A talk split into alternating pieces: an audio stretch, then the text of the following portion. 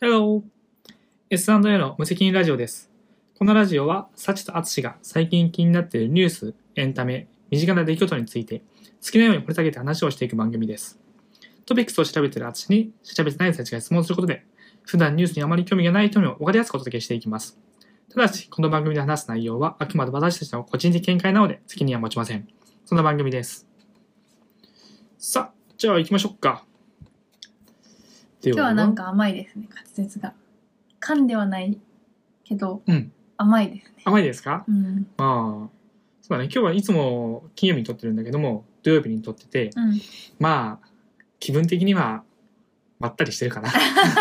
そういう理由かもしれないねいいよなるほど、うんはーいじゃあどうしようかな最近私たち遊んでるから PS5 の話にしようかな遊んでるからはいはい終最近何遊んでるかテイルズはもう終わったんだよねわった終わった完全に終わったのえっ、とストーリーは一回全クリして、うんストーリーは終わったんだけどもまあやり込み用のなんだろうプログラムももちろんあって、うんえーギガント倒したり別に倒さなくてもそうい行かなくても良いうん裏ダンジョンがあったりとか、うんうんうん、別スにトーリーには関係ないところでそうそう、メインストトーリーとは関係ないサブ、クエストみたいなそうだね、サブエクエストみたいなのがあって、それらをやっていくみたいなのは少し残ってるけども、スト、うん、まあまあまあ、袋ともころまでで、終わった袋も終わったし、あ大そっか方終わってるんじゃないのかなって気がする。そう、そして、今週からは、今週からは、ぷよぷよテトリス2なるもの をゲットしましてやっております。なかなめっか ちゃ、安く手に入っちゃったけど。なかなか苦戦してる よ。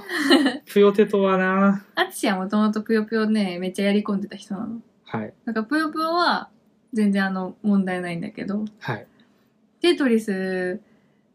え、ぷよぷよテトリスそもそも知らんよなって思うんだけど、私も知らんかったんだけあど、俺も知らんかっぷよぷよとテトリスで対戦ができるのよ。ぷよぷよとぷよぷよもできるし、テトリスとテトリスもできるけど、ぷよぷよとテトリスで対決ができる。た。できます。でも、普通にやったら、ぷよぷよの連鎖の方が強すぎちゃって、うん、テトリス絶対勝てないじゃんとか言って、うん。でもゲームになってってことは勝ち方あるはずだよねみたいなことから最近はテトリスの勝ち方を研究してんだよね。はい。まさかのテトリスにはテンプレートなるものがあって、その出てきた瞬間に、えっと、うん普通ぷよぷよって、えっと、次の次の落ちてくるものまでが見れるのよ。 ああ、プヨね。ぷよの場合うんうんうは。んでもテトリスって5個先までが見えるの。うん。だから、ミノねん。ミノ。あとテトリミノっていうそう あの、まあ落ちてくる落ちてくるブロックのね。のことの形のことを言うのかな、なんだけども、その5個先まで見ることによって、うん。スタートするまでの2秒ぐらいの間に、うん。あこれはこういう落とし方ができるテンプレートだっていうのがもう決まっててそう初期、初期で勝負かけないとうん勝てないから、勝てないでその最初の組み立て方が何パターンかあって、そのうちの3パターンを今勉強してんだけど、うちらうは。ん、それをその最初に見える5個で判断しなきゃいけない判断しなきゃいけこなれいはどの戦い方でいくかみたいうな、ん、でまあその決まった通りとは言わないけれども、うんある程度もうこういうふうにやるんだっていうのを、うん頭の中で組み立てて、うん午後の中で勝負をかけてザザザザザザザザザザザってやるっていうだからびっくりしたよ、うんあのなんか私はそもそもあの4列一気に消すやつあるじゃんテ 4, だっけテトリスねそ四列消すことをテトリスっていうらしいんだけど、うんそれを初めて知っうたあんそうだね知らどなかった ね、うん、そうあれ技としては結構弱めで むしろ一番弱かったんだよ、うん嘘でしょみたいなこれが最強だと思ってた俺も思っのてテたトだリスってだって全部一気にいけるじゃん一そうそうそう番いけるじゃんそうそうだよだからおかしいなって。ででもどう頑張ったって4列ずつしか消せないじゃんってうん思ってたんだけど、裏技じゃないけど、ちゃんとね、ちゃんと技が技があっそうて、あの効果判定がたテトリスよりも高いうん、技があってそ回転させながら入れう、まるとあそか、ういろいろあるんだけいろど、いろ気になったらちょっと調べてみてって感じなんだけど、今ちょっと勉強中それだね、結構やり込んで る。やり 最近。込んでる一よ回始めると、やっぱりなんか、あれ今のなんでうまくいかなかったんだろうね。なんか、マジでちょっとね気になっちゃってしょうがない止まらなくなっちゃって、面白いんだよ。うんずっとやってるよそうテトリスうんそうぷよぷよに関しては本当に小学校の頃から一日数時間うん。を繰り返し繰り返しやり続けてきたからうんある程度はわかるうんテトリスはわかんないんだよねっていうウーノを楽しんでいる PS5 の 話。本題はそっちじゃなくて。はい、本題で PS5 の話なんだけども、うん。え、これ聞いてる人さ、まあたまに、だからちょこちょこ、えっと、この PS5 ネタの YouTube の、動画 YouTube 動画見てくれた人は、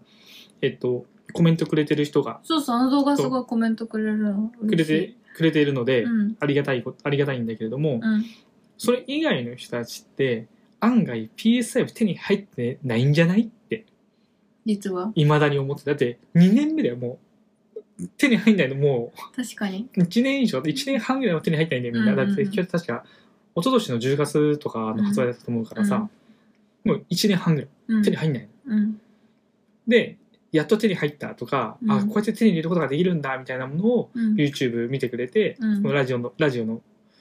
ラジオじゃないか、YouTube の動画か。それがあ普通の、買にい、買い、買いましたみたいなそう。動画撮ったんだけど、それをね、そう出して、出してるから見てくれて、自分も買いましたとか、いろんなコメントくれてるんだけども、これ聞いてる人、結構な確率で多分手に入ってないと思うのよ。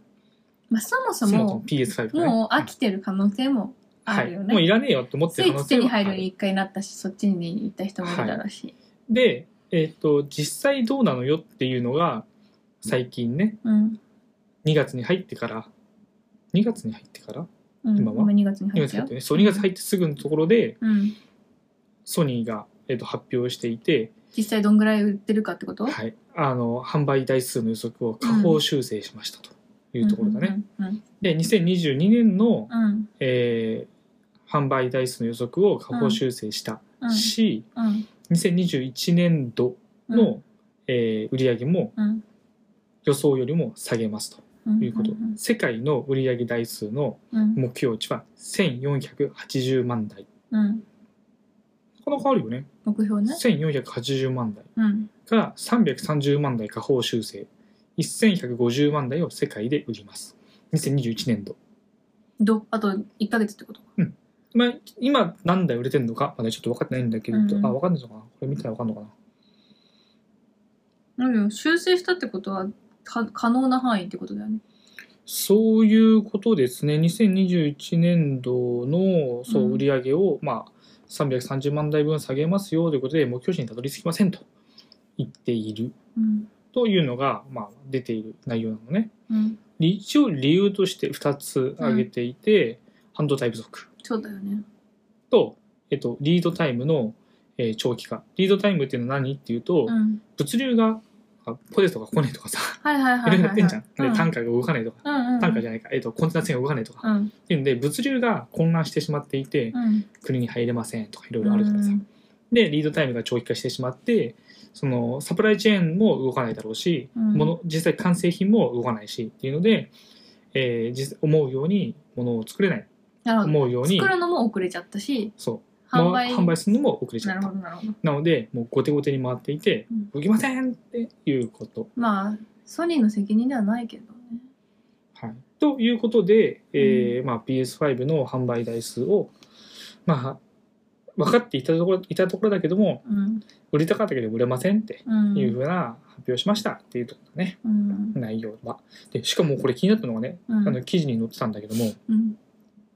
今回の、えっとソニーとしての売り上げ、うん。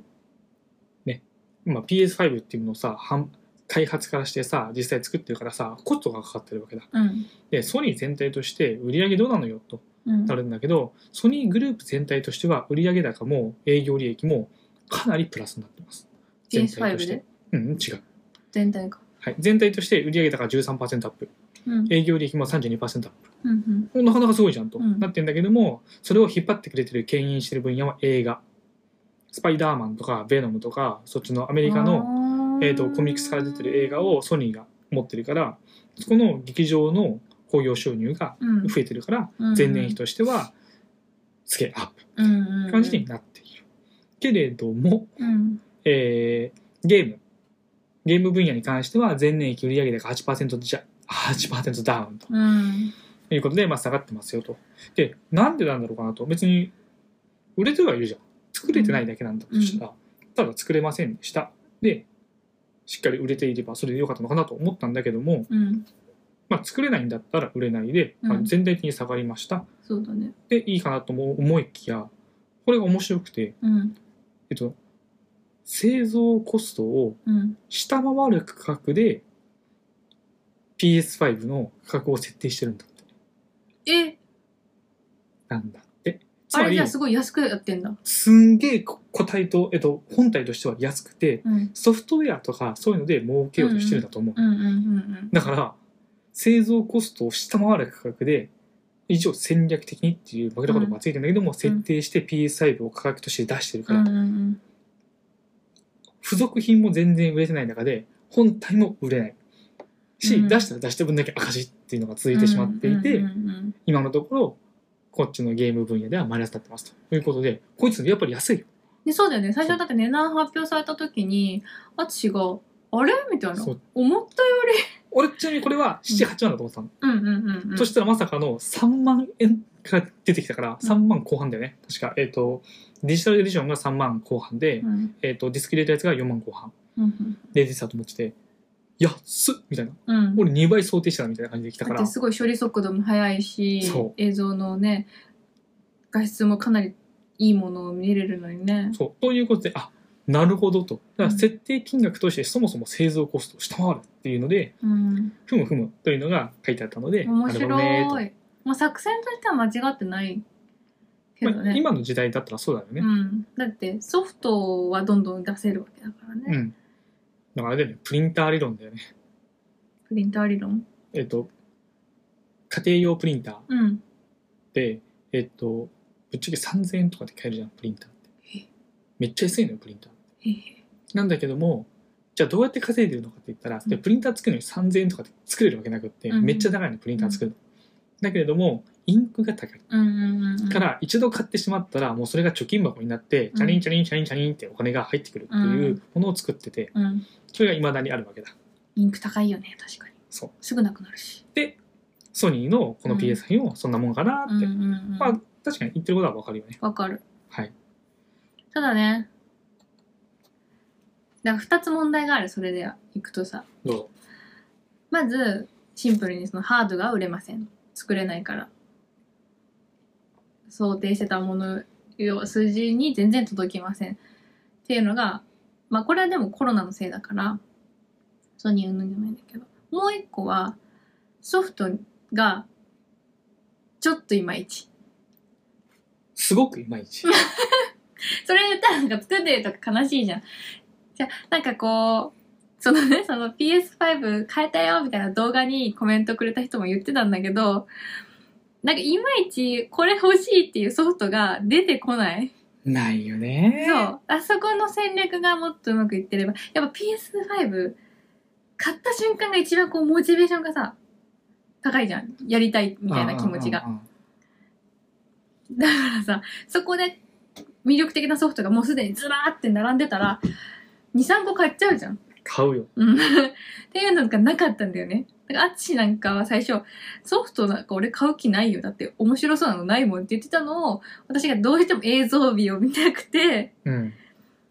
ゲオに連れてって、そうだよ中古で、テイルズもぷよぷよだってサシさんが買うって言って俺に持ってきてたタイトルを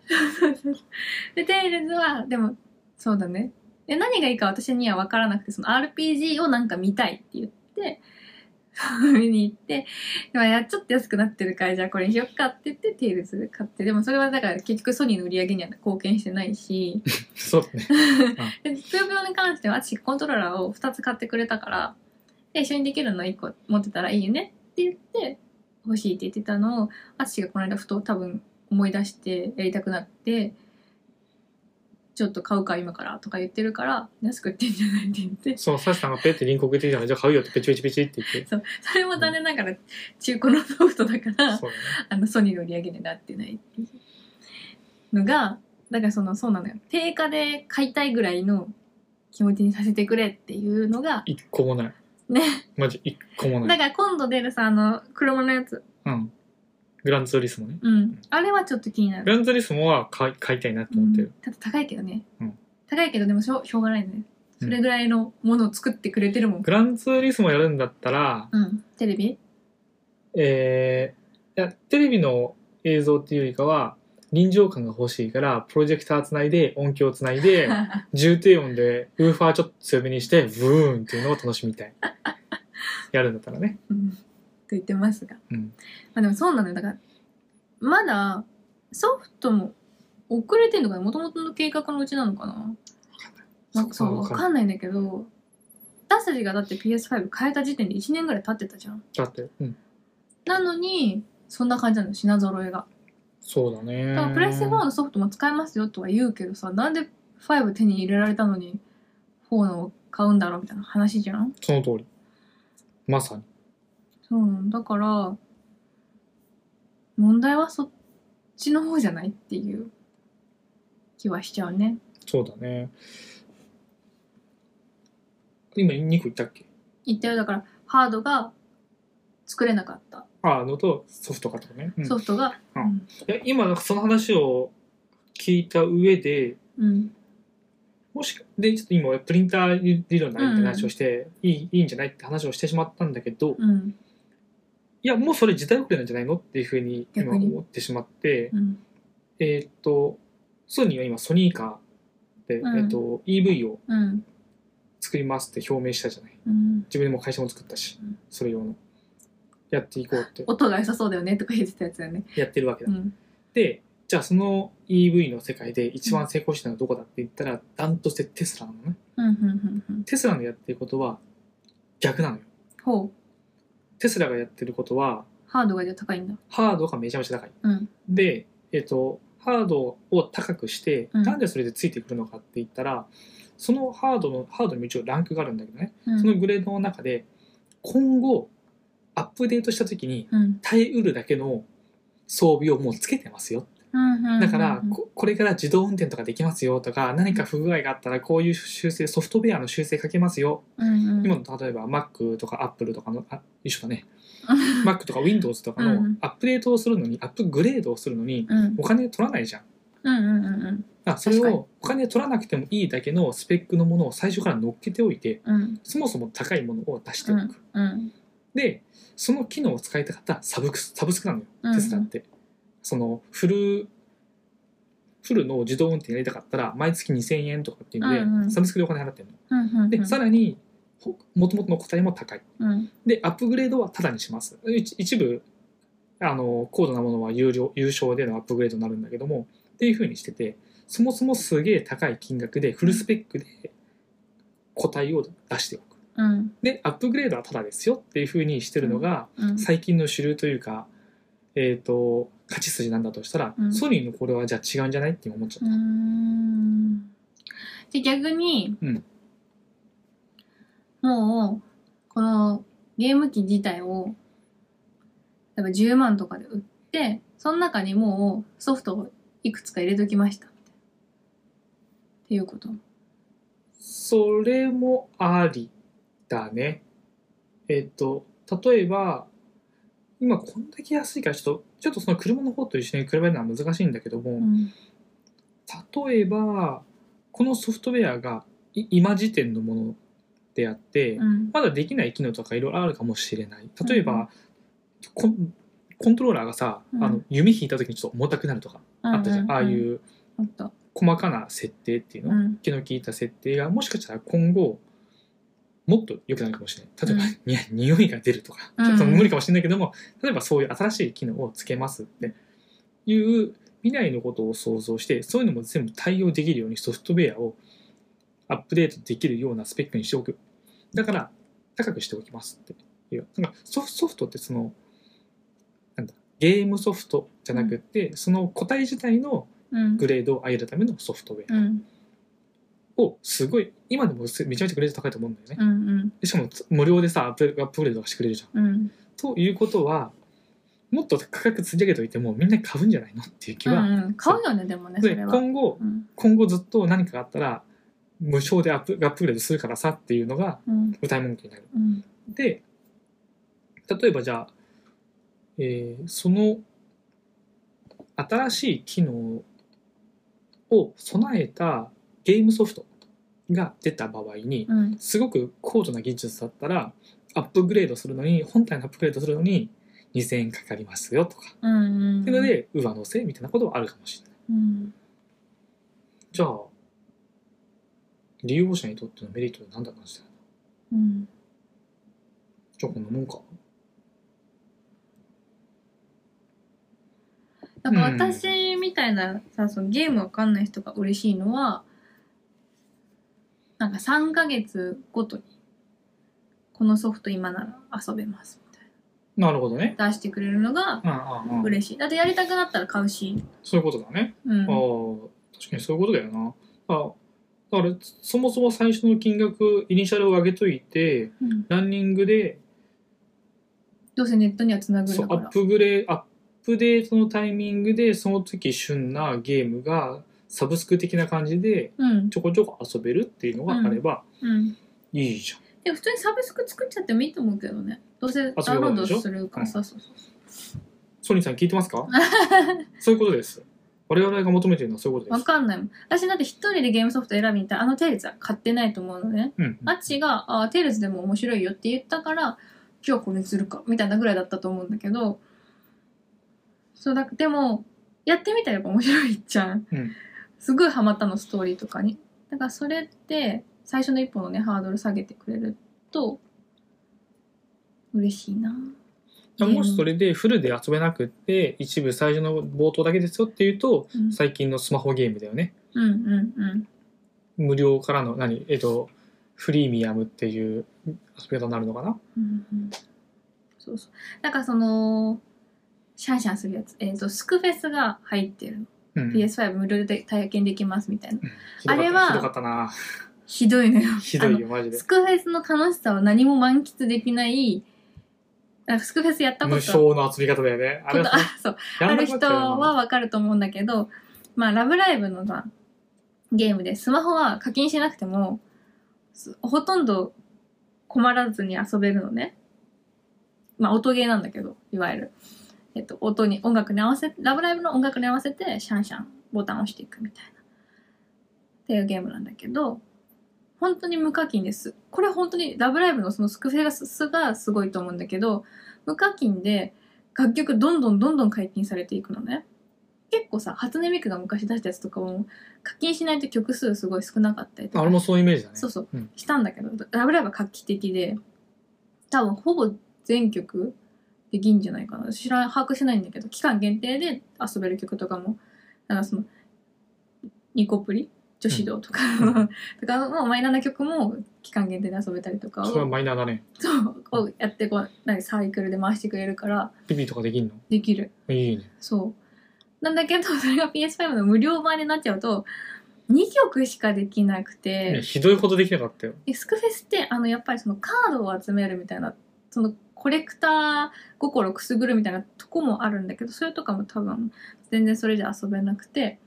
だからなんか、買おうっていう気も起きないの。なんだこのつまらないゲームは、みたはいい、な。私もそう思い ます。私はそう思いましたね、本当はスクフェスってすごい面白いゲームなんだけど、だからそれだといまいちだなって思うから無料体験版って漫画とかもそうだけどいまいちなんだよねうんなんかなんていうの漫画も1話だけ読めますって言われるよりまあその今何巻出てるかによるけど1巻から3巻まで読めますみたいなむ今なら無料で読めますようんうんうんうんって言われる方が面白さがわかるから例えば私の「暁のような」とかもそうだったけどあこれは続き集めよう自分でお金払ってって思うのって結構こうケチらずにやった方がいいことも多いよねってそうだね。スクフェスの、これは微妙だったね。そうだからだから無料体験版を定期的に出してくれるよりもサブスクみたいな感じでがっつりちゃんと遊べるようにしてもらえる方がお互いいいんじゃないってはい。気がする。そうだね。最近の傾向としてもなんかそっちの方があ、俺もいい気がするわ受。けがいいそれ は。そうなんだよなんかたまに私漫画読むの好きなんだけど結構漫画の試し読みとかね読むのなんかひどいやつ本当に何何の漫画か分かんないまま終わっちゃうもんねひどい。それはひどいね。うんななんだこれはみたいな感じだからあのキングコングの西野さんもさ絵本無料で公開してんだよね。うんうんで実際そうネットで公開してるから実際本で欲しい人は買うし映画にしてみたら映画見に行くしみたいな感じでそうだねプペルはすごいうんうまいう戦まかった略ねあれはねなんねまあ、何でも無料で公開したらいいって話ではなくて戦略の一つとしてうん使い方だよねそのそう無料っていうもののねなスクフェスはマジでミスってるぞみたいうん机にさ本ス当ってにな あ大好きだからこそ悔しさがあるよ私に何も面白さが伝わらないうん俺は全然やりたいと思わなかったもん あれあれ めちゃくちゃ楽しいんだよスクフェスでもそれヒデポンも言ってたよねうん、そうこの前先週ゲストで来てくれ来て来てくれたヒデポンも同じ,、同じことを言ってたうん俺もそう思う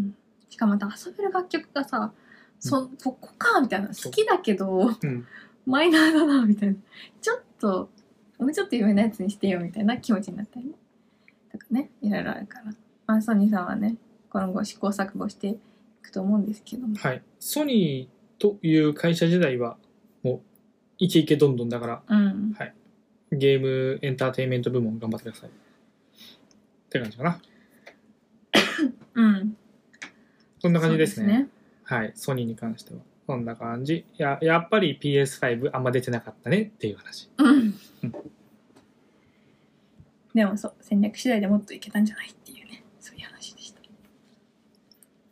いじゃあ2個目いきましょうじゃあ2個目はあれにするかあの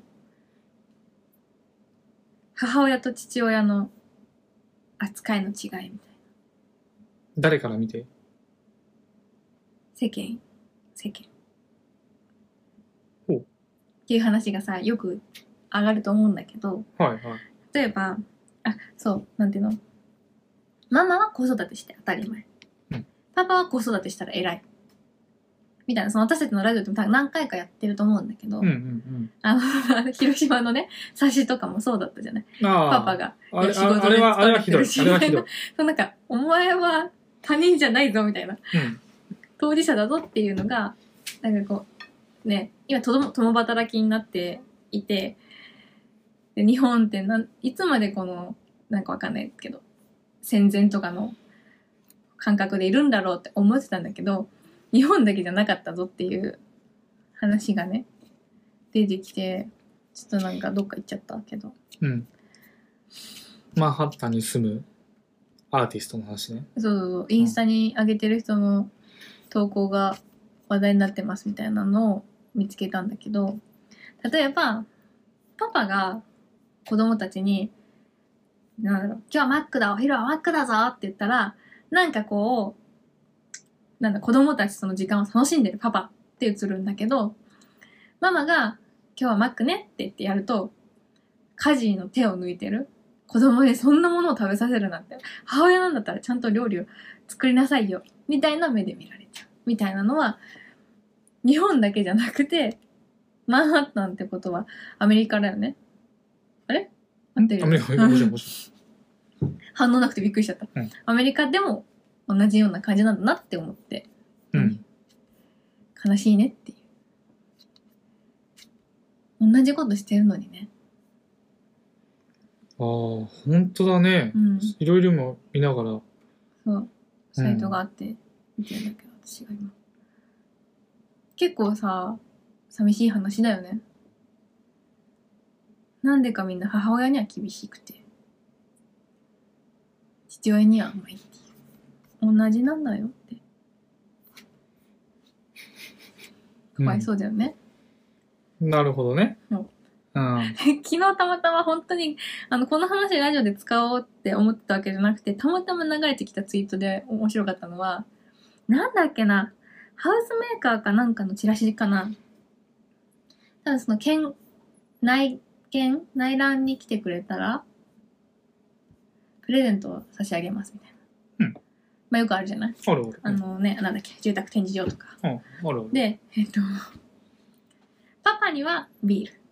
ママには洗剤みたいな。で子供には、なんだっけな、お菓子とかかなとかの忘れたんだけど、そのなんか、わかるこのうん 違和感みたいな。いああ、それはね、違和感だね。や、洗剤嬉しいよ、嬉しいけど、なんでパパにはビールなのみたいな。パパそれやる気ないじゃんね、全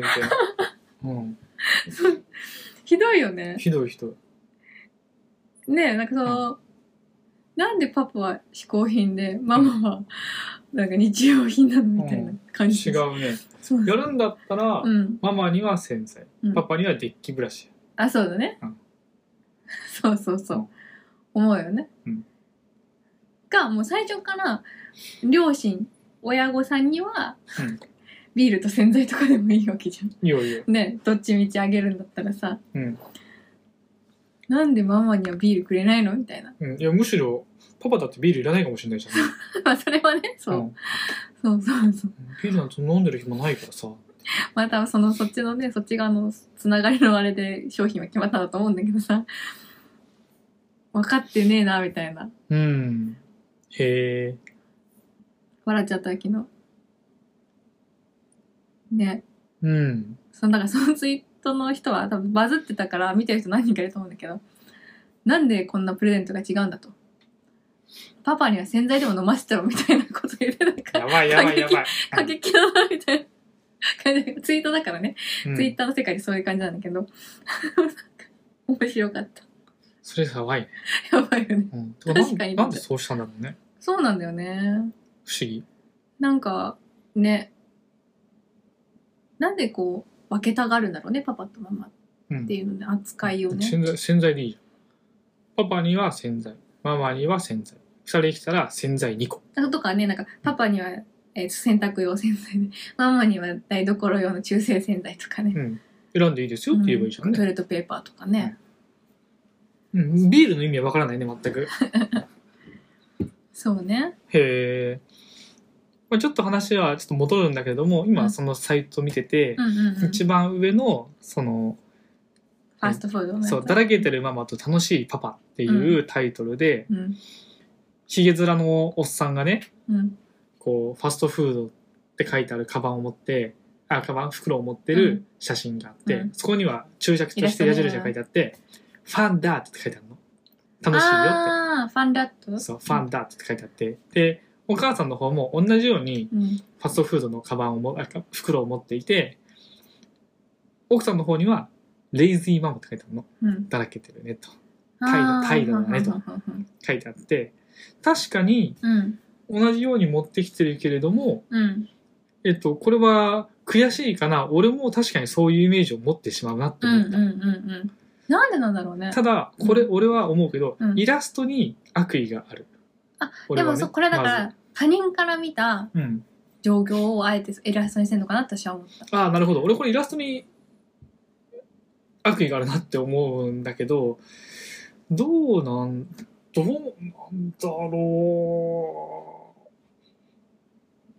う。うん。こう言われちゃうよねっていうのを分かりやすくうん。そうそうそう。わかるわかる。そやっう。てんだと思うけどね。でも確かにこれを見見させられたら俺もなんとなくそういう気持ちになるなと思ってしまったこれは完全になんとなくうん。だねちなみに我が家は、うん、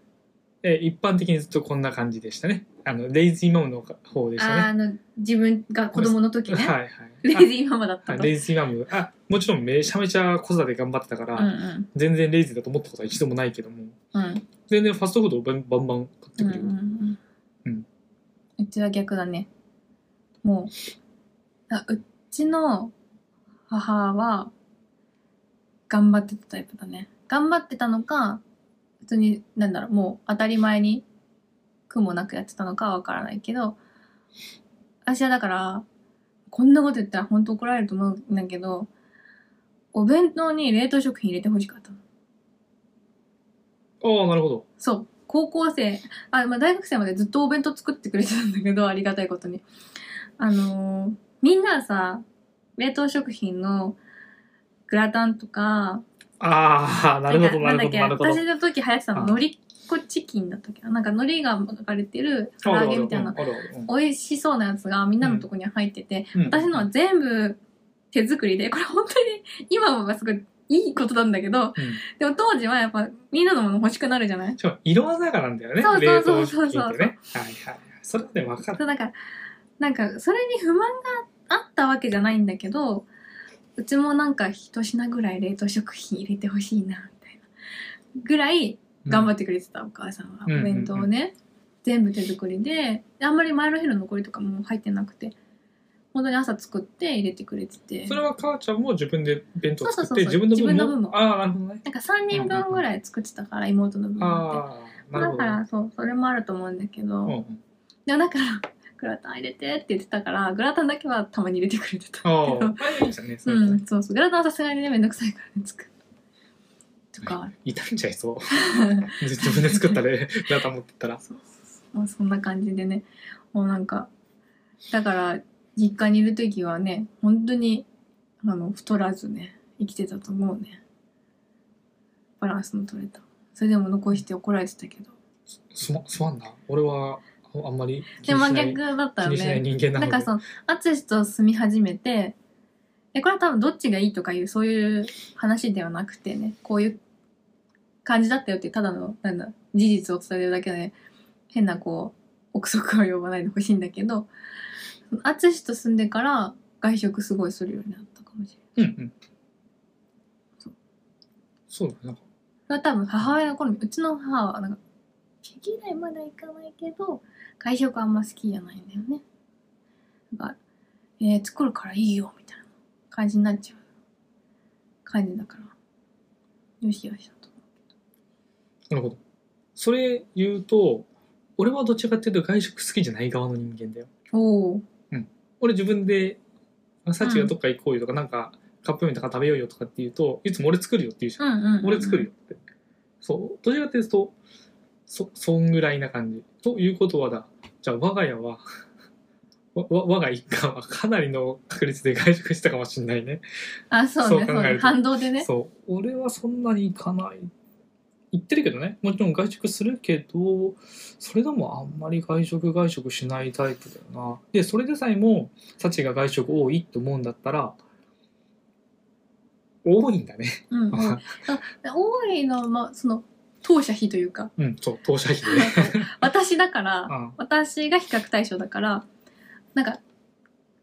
なんだろうないのよ感覚としてこのお店のこのメニューがお気に入りなんだよねっていうのを家族で話すとかあ毎日だねそれねそうそうそうそうっていうのを目の 目の当たりにして、うんあ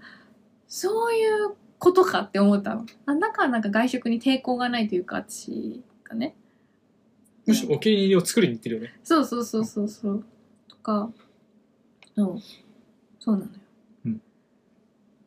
確かにねそれを考えるとこのなんだレイズイムファンダットの差へ偏見っ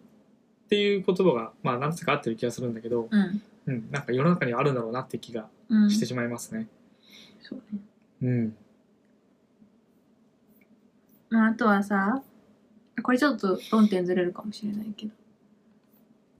なんかこうどうしてもこう母親の方が子供と一緒にいる時間が長くて危ないこととか教えなきゃいけないじゃない怪我したらとかもしかしたら死んじゃうかもしれないじゃないだからお母さんって結構叱ることが多いと思うんだよね子供をうん一緒にいることが多いからうんまあ、それは勝手によって違うと思うんだけど、うん基本的にはね多いからそうするとお母さんは怒ってくる人お父さんは関与しないからたまに出てきては美味しいご飯をごちそうしてくれたりとか遊んでくれたりとか遊んでくれたりとかなるほどね物買ってくれたりとか,、なんかいいとこばっか全部持ってかれてパパ好きってなるのが下せぬって感じだよねってなんか見かけたことあってああ確かにと思ってでも結局思うけどそんなのは本当にその一瞬だけで結局じゃあわかんないけど極端な話パパとママ離婚しますよどっちについてきますかってなったらほとんどがママに行っちゃうんだろうなそういう家庭で育った子はって思うけどねそうだろうねうん、だってパパ何してくれるのみたいな一緒に住んだらみたいそうだと思うよ、な、うん結局のところそういうふうに見えてるし瞬間的にはそうかもしれないけども結局のところやっぱりママが強いようん、パパは勝てません勝てないよね、うんなんかどっち結構が2人とか3人子供がいたとしたら誰かが気使ってパパについていくと思うねかわいそうなこと言わないで。えなんかへへなんだろうそれこそ私も考えたことあるほうちが離婚したらあ、離婚してんだけども、あの、どっちについていくとかなかったんだけど、うちの場合は。考えたの、どっちについていくか。ポンちゃんはお母さん好きだから、お母さんについていくだろうなって思ったら、あじゃあ、お父さん一人になるのかわいそうかなって思って、まあ、性格似てるしな、いけるかみたいな感じで、お父さん、どこ行くかもな、私はって思ってたわけ。っていうのはあるよ。 金くれれば私やるみたい いや、なんかわかんないけど。なんかかわいそうみたいなのが書いちゃう。でね。な。なるほどね。そうそうそうそーうん。うーん、うーん、でも、そうか。まあでもアメリカでもそうっていうのはわかるし、うん。そんなもんなんじゃないのって気がするよね。そうだね。だから日本だけじゃなかったっていうのが言いたかったことよ。うん。なくなってるといいねっていう。そうだね。うんまあなくなってくるんじゃないそう、だって、女性が結局自立できちゃってるわけじゃん、もう。うん。これは嬉しいことにね。世の中。女性が自立できてお金が稼げていて、で、えっと、子育てとも両立できてるわけじゃないあとその、旦那がまるで育児に参加してなかったとしたら。一人で全部できちゃってるわけじゃん、うんで、もう旦那はいらないわけだから、うん今後そういう人はどんどん消されていく。なんていうの 必要じゃなくなっていくから、多分今後はその夫側というかパパ側が頑張んないとちゃんとやるべきことをちゃんとやっていかないと孤独死が待ってるよっていうん、そういうことだねう。そう、子供を産んで、うん奥さんの方がやりたいようにできるようになっていて、うん子供を自分の方についてくる。うんじゃあ、もう子供を自立したし、うん、別れましょう。そうそうそうだし、そのもっと前からね悪影響だな子供にとってこの人がいることがって思われたら、もっと前にね捨てられちゃうと思うし、うん、うん、ってなって思うともう今までのイクメンスタイルというか俺おむつ変えたぞみたいな変えただけみたいなとかそういう人とかはもうなんかねいなくなっていくんだろうな勝手にって思うけどねそうだね。うん、うんそうですでそういうふうな価値観を持った人がどんどんおじいちゃんおばあちゃんになっていくわけだから偉いわねとかじゃなくていやママも偉いんだよっていう話かになっていくでしょうはいあとは制度を作ってくれる人たちがねそれを分かってくれるといいんだけどね上の方のねまだちょっとあの冊子作ってるようじゃねあの冊子はもう、やめた方がいいよ。冊子もそうだしそのプレゼントもそうだしうんその感覚持ってる人が上にいるとまだ苦しむねっていうそうだね。感じがするけどまあそんな感じそんな感じ。ですじゃあサウナシュランの話していい よはい、出ました、サウナシュラン。去年もこの話はしましたね。2020サウナシュランがこの前出たんだけども、あ、えっと、去年もあったんだけども、えっと、今回2021年版うんも出ました。うんはいうん2021年サウナシュラン。行ったことあるとかあったない。おうあ、ごめん、嘘嘘嘘嘘つった。ああるあるある。うんえっと、ソロサウナチューンを行った。ほうほうほうほうえっと、神保一町人で入れるやつだそうそう神保町だったかなえっと俺は3人で行ったけど、うんあのーえっとなんだっけ水風呂がないあその代あわシりャワーだその代わりそう15度ぐらいのキンキンに冷えてるシャワーでうん浴びることができるという、えっと個室サウナがありますとでこいつが4位に入ってましたこの前行こうとしていけなかったのが5位に入っていたサウナラボ神田うんここ良さそうここも、えっと個室がね予約制ですあそうなんだ、ん今回1位になったのは、はい、私も名前は知っております。佐賀にある羅漢の湯です。うーんかっこいいはい、これはね、いいと金がね、伺っておりますが、ちょっと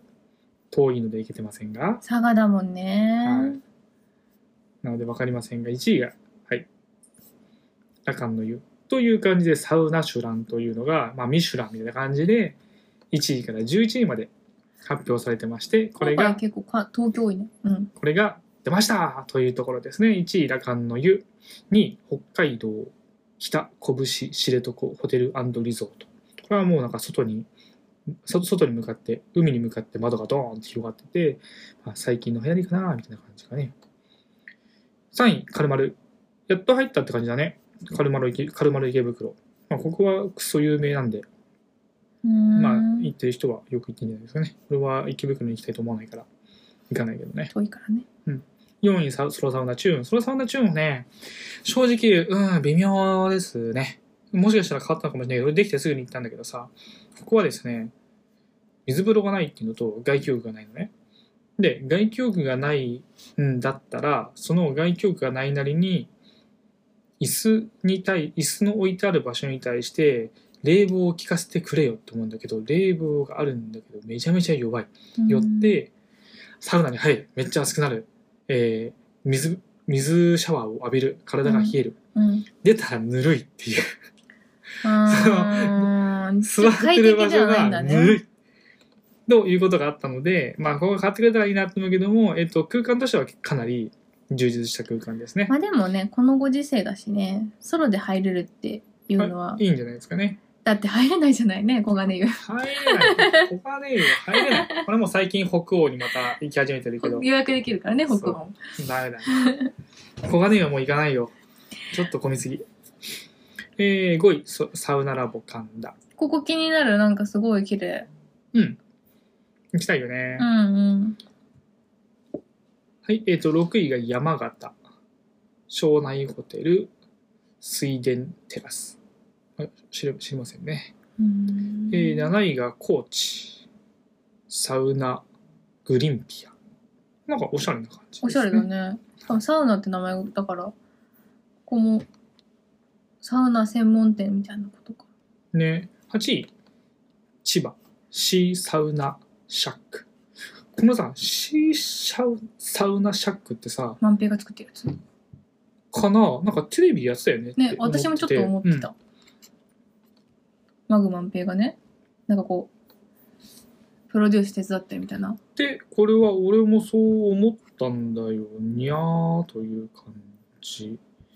ですね。今あんま見てないんだけど、はい、らしいです。なんかそう千葉だったのは覚えてるじゃあそうなんじゃないこんなこう、なんだ、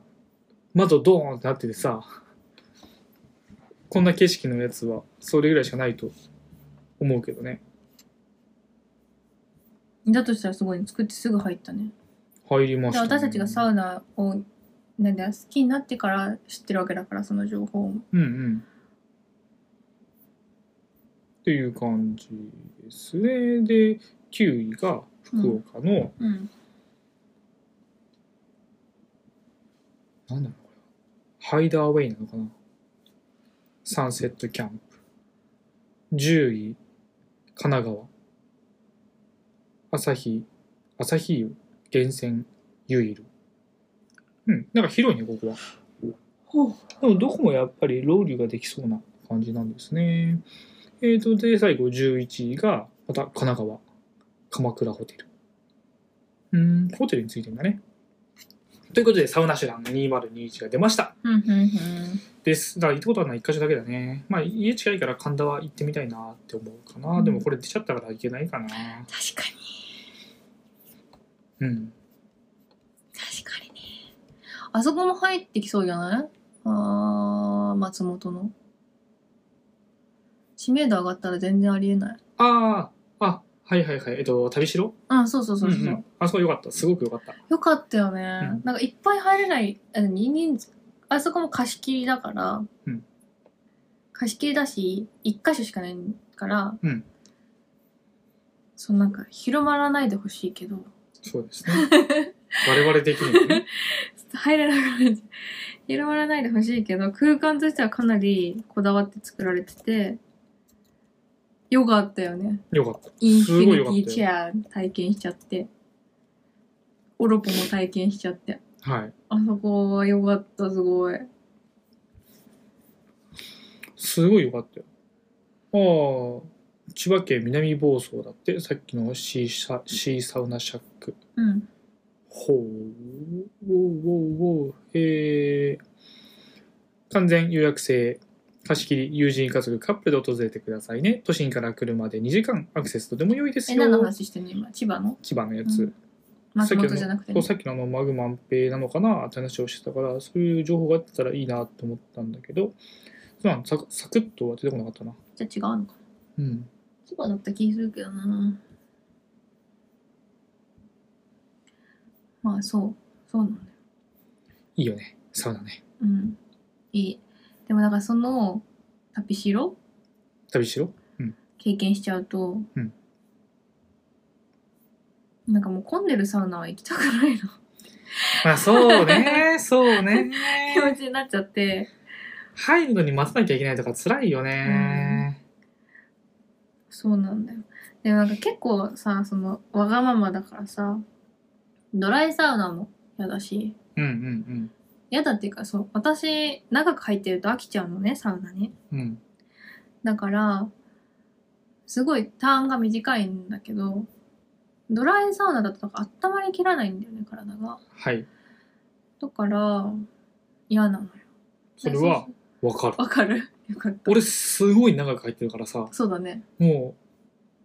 うダメダメちゃんウェットな感じじゃないとうんフィンランド式じゃないとそう厳しい水でねす水かけられたりするやつあるじゃないあれがいいよっていう話と、えそうだからお気に入りはあと2つあるんだけどここもでも混んでるからねうん2つそう1個はこの間ねあっちに行ってくればって言ったんだけど、うん、はるちゃんのイベントの前にそうだね。あそこももう混んじゃってるからあ、そうなんだ。あ女性はだ混んでないそう行った時にいつもななんかこうたまたまあそうダンスの練習の帰りに行ったのダンス朝練習してその後そのままそのお風呂行ったんだけど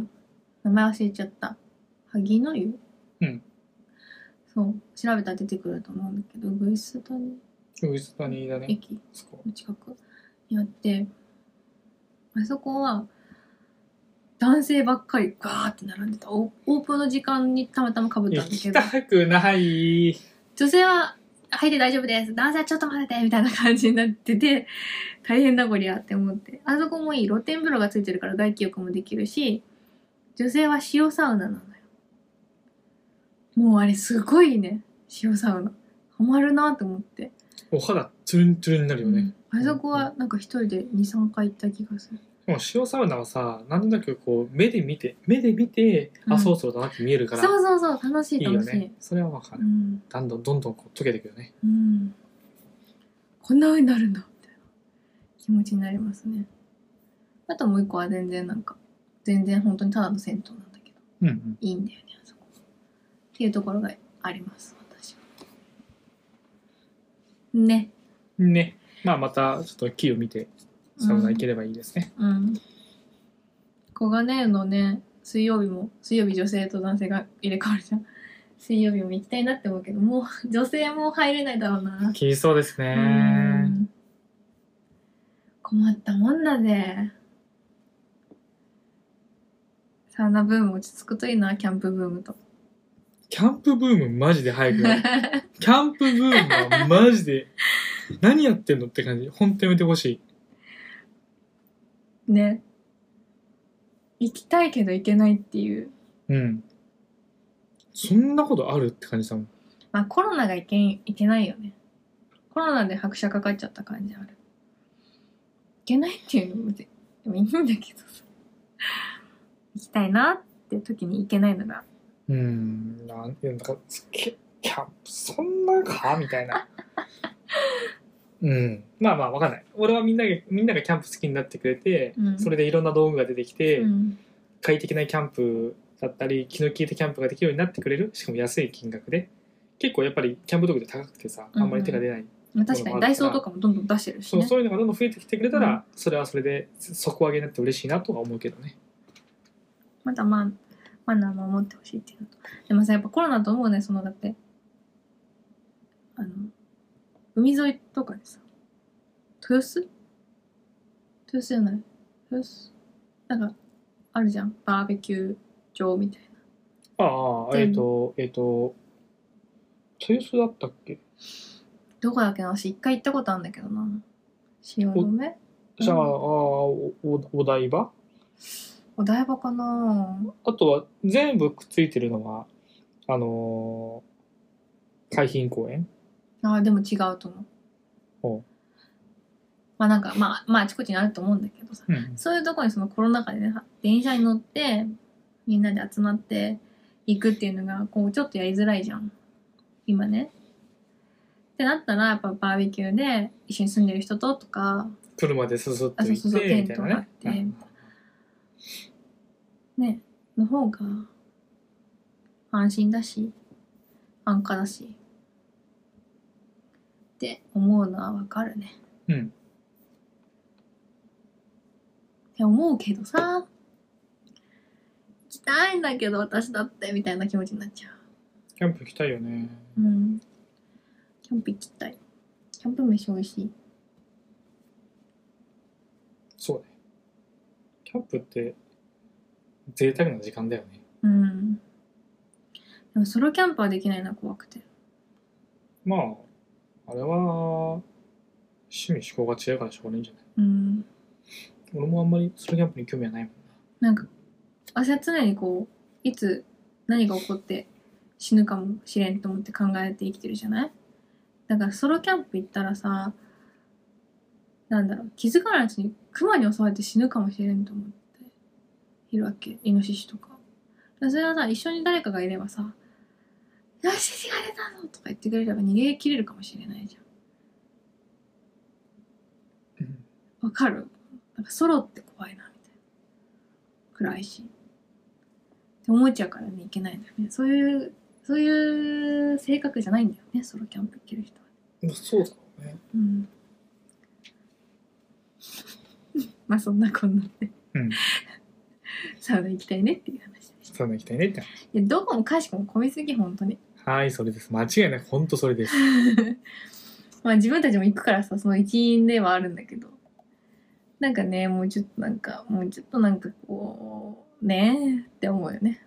もうサウナ屋さん作ればささん自分でさよならさん一回考えたよね考えたらコロナ禍だしと思って。うんちょっと1000万ぐらいかかりそうだからイニシャルでちょっとどうかなと思ったんだよねあそうだから閉店しそうな銭湯を買い取るのが一番現実的だ調べた感うんうん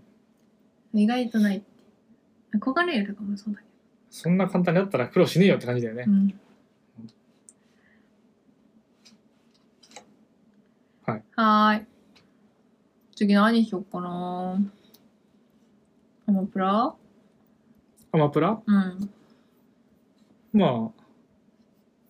みんなアマプラ入ってるでしょっていう話。急にうんアマゾンプライムそう、アマゾンプライ意ム。外と入ってないよそうなのうん俺の周りは結構入ってる98%入ってるね。なんかネットフリックスとか Hulu は意外といるんだけど逆に俺ネットフリックスとか全然いないわ。ネットフリックスの話通じる。なるほど。うん。アマゾンプライムの方が多いな。ネットフリックスは、まあ見たかったらどうぞって俺は。俺は両方とも入ってるからさ。うん。私は全部私の出したお金でうん。恩恵を。楽しんで るね。はい。っていう、そのアマゾンプライム。お、どうんうした寒かった。アマゾンプライム。うん。まあアマゾンなんで、うん。アメリカが本拠地なんですけれども、うん。ガーファ。の、そう、それです。ガーファの A のところね。どっちのどっちがね、アップルなのかうん、わかんないけども、まあ、ごめんごめん。はいはい。そう。Amazon プライムっていうサービス自体はアメリカにはもちろんあるんですね。うん。で、うんアメリカの Amazon プライムの年会費知ってますかいいえ。日本のも知らないよ。まだ払ってないもんね。 はい。うん。日本の、じうゃんあ Amazon プライムの年会費うん。 4900円。ふんふんふんふん。安いよね。年会費だもんね。年会費。うん。えっと、月々にすると500円になっちゃうんだけど。そうだよね。500だか円でらイメージあ6000る。円だね。うん。なんだけども、年会費は4900円なちなみの。に Amazon プライムだから知らない人のために言っとくと、あれだよね。配送料がほとんどのお店でタダになる。はい。のとあの荷物の普通の。うんで Amazon プライムビデオが、えっと、ものによるけど基本的には見えただで見れるようになるのと、うん Amazon ミュージックでこれもアンリミテッドって課金制度はあるけど音楽も聴き放題になるよっはい、てだいっうてのあと配送の、えっとお急ぎ便もただああ。っていうのが全部入って、年で4980円。年4900 4900円900円だった。じゃあアメリカは年会費いくらですかって1万4000円です全然違うじゃん。はいえ、3倍じゃん。はいそうなんでなんですがうん。問題はこれからうん。アメリカ値上げしますさらに1万6000円になります高っ。で、うん。一応だから日本でもざわざわってして、うん Amazon プライム値上げするらしいぜしかも年間2000円だぜって言って今4900円しかなってないのに2000円アップってやばくねって話になったんだけど、うん。一応今のところこの値上げ対象はアメリカだけ、あ、そうなんだ。はい、日本は今のところ対象にはなっていませうんんよ、でも上げられる可能性はあるよそれねはなんかさ、サービス内容が違うの。一緒じゃんアメリカ広いから高いの。多分そうだと思うあーた単純に物流コストあーだと思うそうだよね、うん日本狭いもんね。と俺は思ってうんこれを記事を読んでいました、なんでお互い高いんだろうって思ったけど、うん本当単純に物流コストうんその分アンリミテッドとか入ってたりするのかなもうそんなことないか。アンリミテッドなんか音楽のさ、あ日グレ本ードだアってこップを、そうそうそうが、アメリカは最初から入ってるとか。とああちょっとそこまではすいませんわかんわない、わかんないですね。うん。うんうんちょっとわかんないねそうだねまあ俺は結構アマゾン様々で生きてるからそうんう。便利なの。そう今はアマゾンのアマゾンプライムもちろんアマゾンプライムうん、でアマゾンのミュージックのアンリミテッドと Kindle もアンリミテッドで Kindle はちょっと見ちゃうかもしれないけどもうんう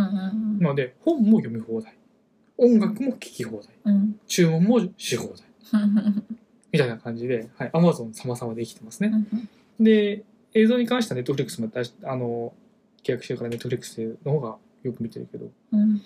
というので値上げされますと。うんちょっと考えちゃったもん、俺。4900円でさ、うん今年会費払ってるけど、2000円プラスか。みたいなね、7000円か。うん高えな。高いね。なんて思っちゃった。うん。で、もしそうなんだとしたら、俺別にそんな追いすぎじゃないから、いつも頼むものも。う考ん。えたら、だとしたら俺ネットフリネットフリックスやってるしうん。いいやと思っちゃったネットフリックス最近頑張ってるよね。えーっ、とねすごく残念なことなんだけどえっと、ネネットフリックスは多分これから上に上がれないと思います。そうなんだ。はい、っていうのも、えっと、株価がもうそれを如実に表していて、えっと、去年分の、えっと、契約者数ももう分かっていて伸びないネットフリックス今。うん。で、えっと、もちろん契約者数もちょっと正確な数字ちょっと分かんないんだけども目標値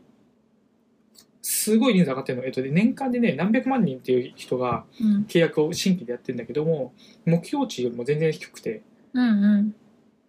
だからそこのなんだろうえっ、ともともと約束していた数字よりも全然達成できないし韓国のイカゲームがすごいこう流行ったんだけどもそれだけで全体としてはすごいなんだろうネットフリックスを見てくれてる人はもう少なくなっちゃっているので、うんそうなんだ。うん。えっ、と先月末から今月頭にかけての1月末からせ、えー、と2月の頭にかけてネットフリックスが第3期分の決算発表したんだけどももう全然もう数字ボロボロで株価がスポーンって下に下がってもう上がらないうーんえなんかでもその最近っていうののスパンが私ちょっと長いかもしれないんだけどさなんか新しいのも出してくれるようになったしさうんうんうん前なかったよねと思うんだけどアマゾンプライムは新しいやつもあったけどアニメとかねネットフリックスは終わってから忘れた頃に出てくるなっていう印象だったの本当は違うかもしれないけど印象としてはうんうんうんあでも俺もそのイメージあったようん、だけど最近は例えば「鬼滅」とか「呪術廻戦」とかもいや今放映してる段階から流してくれるようになったから、はいはいはいあ頑張ってんだなとかでそれこそ韓流ドラマとかもすごいいっぱい配信してるみたいでちょっと見てないから分かんないんだけどうんなんかいろいろ頑張ってるんだなっていう印象だったそうなんだよ、相ね。変わらずサムネはいまいちだけどねいや、マジでいまいち。本当にサムネでそれで見たいって思わないよってよく思っちゃうよね。ねちょっとあのヒカキンか何かをねうん。入れていい感じに入れ込んでほしいですよね。あれ、俺どうしたんだっけ俺ネットフリ、ネットフリックスも売ってるわ。あ株ねううんんちょっと今どうだったかなと思って見ようと思ったんだけど、ネットフリックスはちょっとプラスの時にもう売ってて、うんあの、株、えっ、と、なんだっけ、決算を発表する前に、もう、え一回やめようと思って、やめたんだけど、だ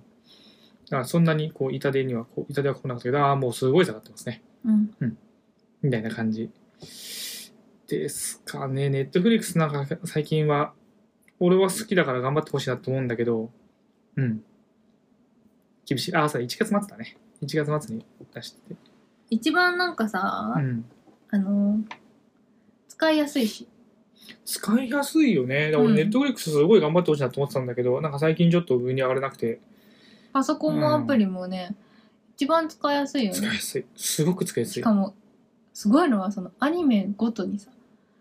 イントロのイン場所ト違うのスキにッさプ、オ本当に、本当にープ大ニン事。グテーマさ、うんちゃんと飛ばせるの本当大事だ。その辺はまだまだだな、アマゾンって感じ。うんだし、うん自動再生も早いし、うん。速度も変えられるし速度変えられるの結構早かったよね、本当だよ、ネットフリックスすごいよ。うん、すごいよ全然なんか負けてないんだけど内容としてはそう。あとは、もう、ネットフリックスってやっぱり、この業界で言うとスポ、スポーティファイみたいな感じでさ、こう、なんだ草分け的な存在なのよ。まあそれで他ので人が出てきてしまっているっていうのが、やっぱりこううん伸び悩みの原因だよね。あもうそこが、その中で映像のサブスクライブっていうのがコモディティ化してって、ディズニープラスだって同じのとやってるしさ、強いじゃん。もうディズニーだけじゃないとか言っちゃってるからそう、やねっちゃってるじゃん。ディズニープラスって言ってもやっちゃってるうんじゃやんっち。ゃってるそうで、アマゾンで何でもやってるし、各国ドラマ見れるし、で、日本だったら、Hulu うんやってるしさ、この国でもいろんなのがあるわけだ。ネットフリックス今後どうするのっていうところの打開策が見見見えてないから、そうだねまあ、しょうがないか、みたいな感じ。結構他の特色がね強いもんねうん。テレビ局とつながってたりとか面白いけどねネットフリックスオリオリジナルとかも結構俺がネットフリスネットフリックスに入ったきっかけは、えっ、と、ストリングスファインダー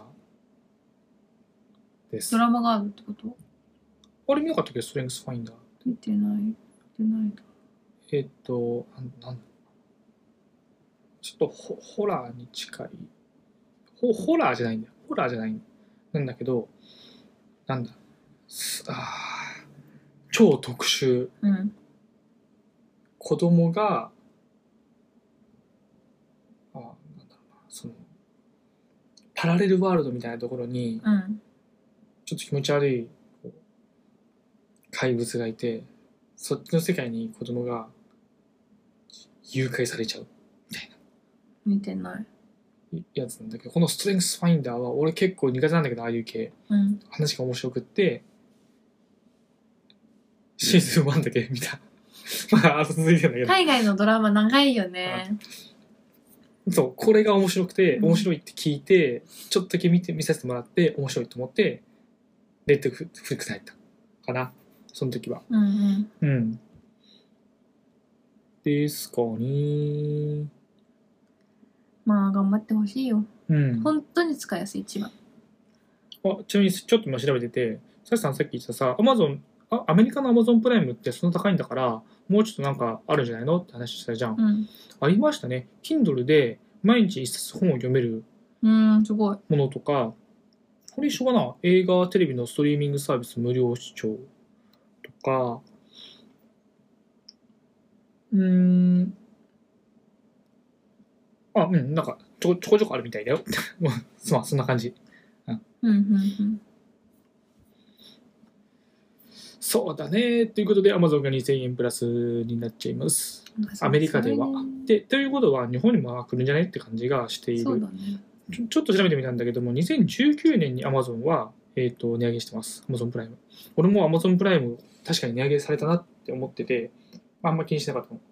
で、えー、と2019年のその値上げまでは日本はまさかの年会3900円です。おお俺確か3900円入ってるの。な Amazon るほプどライねム。で、1000円アップですって言われて、1000、まあ、月、いやね1000円かまあいいやと思って継続してた、まあ3900円4900円なんだ別にあんま気にしなかったからそうだねいやーなんでも値上げだねなんでもね、本当に嫌になっちゃう ね。本当に全部値上げ。カップラーメンも値上げだよ、小麦粉も値上げだよ、油もめ油も値上げで、マヨネーズも値上げで、野菜も値上げで、全部値上げ。野菜今下がってる野菜下がってるネギ5あ、本ネギめっちゃ安かった。ネギ5本でね98ネ円って言ってたギよめっねちゃ安かったね。そんな全部、全部値上げ。本当全部値上げ。あ変なおじさん来ちゃってるじゃあ最後に北京五輪の開会式のさ感想言って終わりにしよう北京五輪の、あ一人行きたくなってきちゃっじゃあそうそう、来週そうた 北京五輪は、もうさっきも俺も同じ感想を持ってると思うけど、うんほんと、えっと、一番最初の、えっと、24からさ20、あもうほんとオープニングの話オーねプニングの24節気の下り、うんまあまあ、あれはよくあるパターンや。うんオープニングとして映像を使ってさ、うんちょっと文化的なものうをん出す。まあ、そこが終わった後、始まって、パッてこう会場が映った。うん会場が映ってから30秒ぐらいでもう、あ、うん草のやつだあーいい、いい、素晴らしいってなった。うん私なんか始まる前からさもうすでにすごい綺麗なんだけどみたいな話してて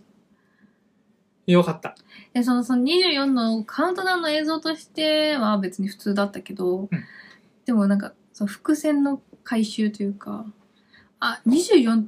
もしかしてあそこに絡めたみたいな24回目だからみたい24なで回目だから、今日立春だからみ一緒たいだなっから。うん。て思うとどこまで計算だったのかわからないしもう本当に偶然の一致だと思うんだけど、うそうですすね。ごっ春節で。うん。すごーってなったよそうね。回収されたと思ってさ。だから本当に日本のやつをうんぬん言うつもりは全然ないんだけれどもあの面白い演出最近のそのみきこ先生のやつもそうなんだけどもさやっぱもうひたすら俺言ってるよね、うんアナログとデジタルの融合が今は一番かっこいいんだって、うん。あのドローンでうんぬんとかじゃないんだよ、っていうふうにずっと言い続けてたやつがまさかのオープニング初っ端からドーンってきてすごかった。見たかったなこれですって感じなんか私は敗北感があったよ。すごい良かったあれもほ本当に最初の草のところもああもうだってさただ単に光緑の光ってる棒だよそあれだけでああかっこいいってっう。かもあれ、緑じゃなくなるし途中でね。て思ったしあれもすごかったけど五まあ輪五輪が出てくるところは感動だったうね、んマジかーってどうなってんのみたいなそねう。四角い立方体が上からせり上がってきてこれは実物なのかそれとも映像の上で立体的イメージだけなのか実物だって思ったらまさかのしかもそこにレーザー当てるし。ななんかバラバラバラバラってこう壊れながらでも中には五輪があって下がっていく「おいーす」みたいな「ありがとうございます」みたいな感じよ。いや、すごかった。本当にずっとよかった。あの、選手入場の時の下のねうん、映像も映像すもごい綺麗だったし、そうあの、なんだ、国名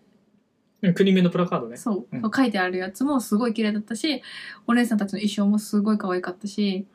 なんかコンセプトも一貫してて私ちょっと途中までしか見てないんだけど綺麗だったね綺麗だった冬のオリンピックって感じ、うんしかもそのプラカードたちが最終的に使われてちゃんと聖火台になるっていう、うんうんうんそれがそれが聖火台になるしかもそれ一個一個のものたちが組み合わさって一つの雪になる雪の結晶になるそう大きなね雪の結晶になる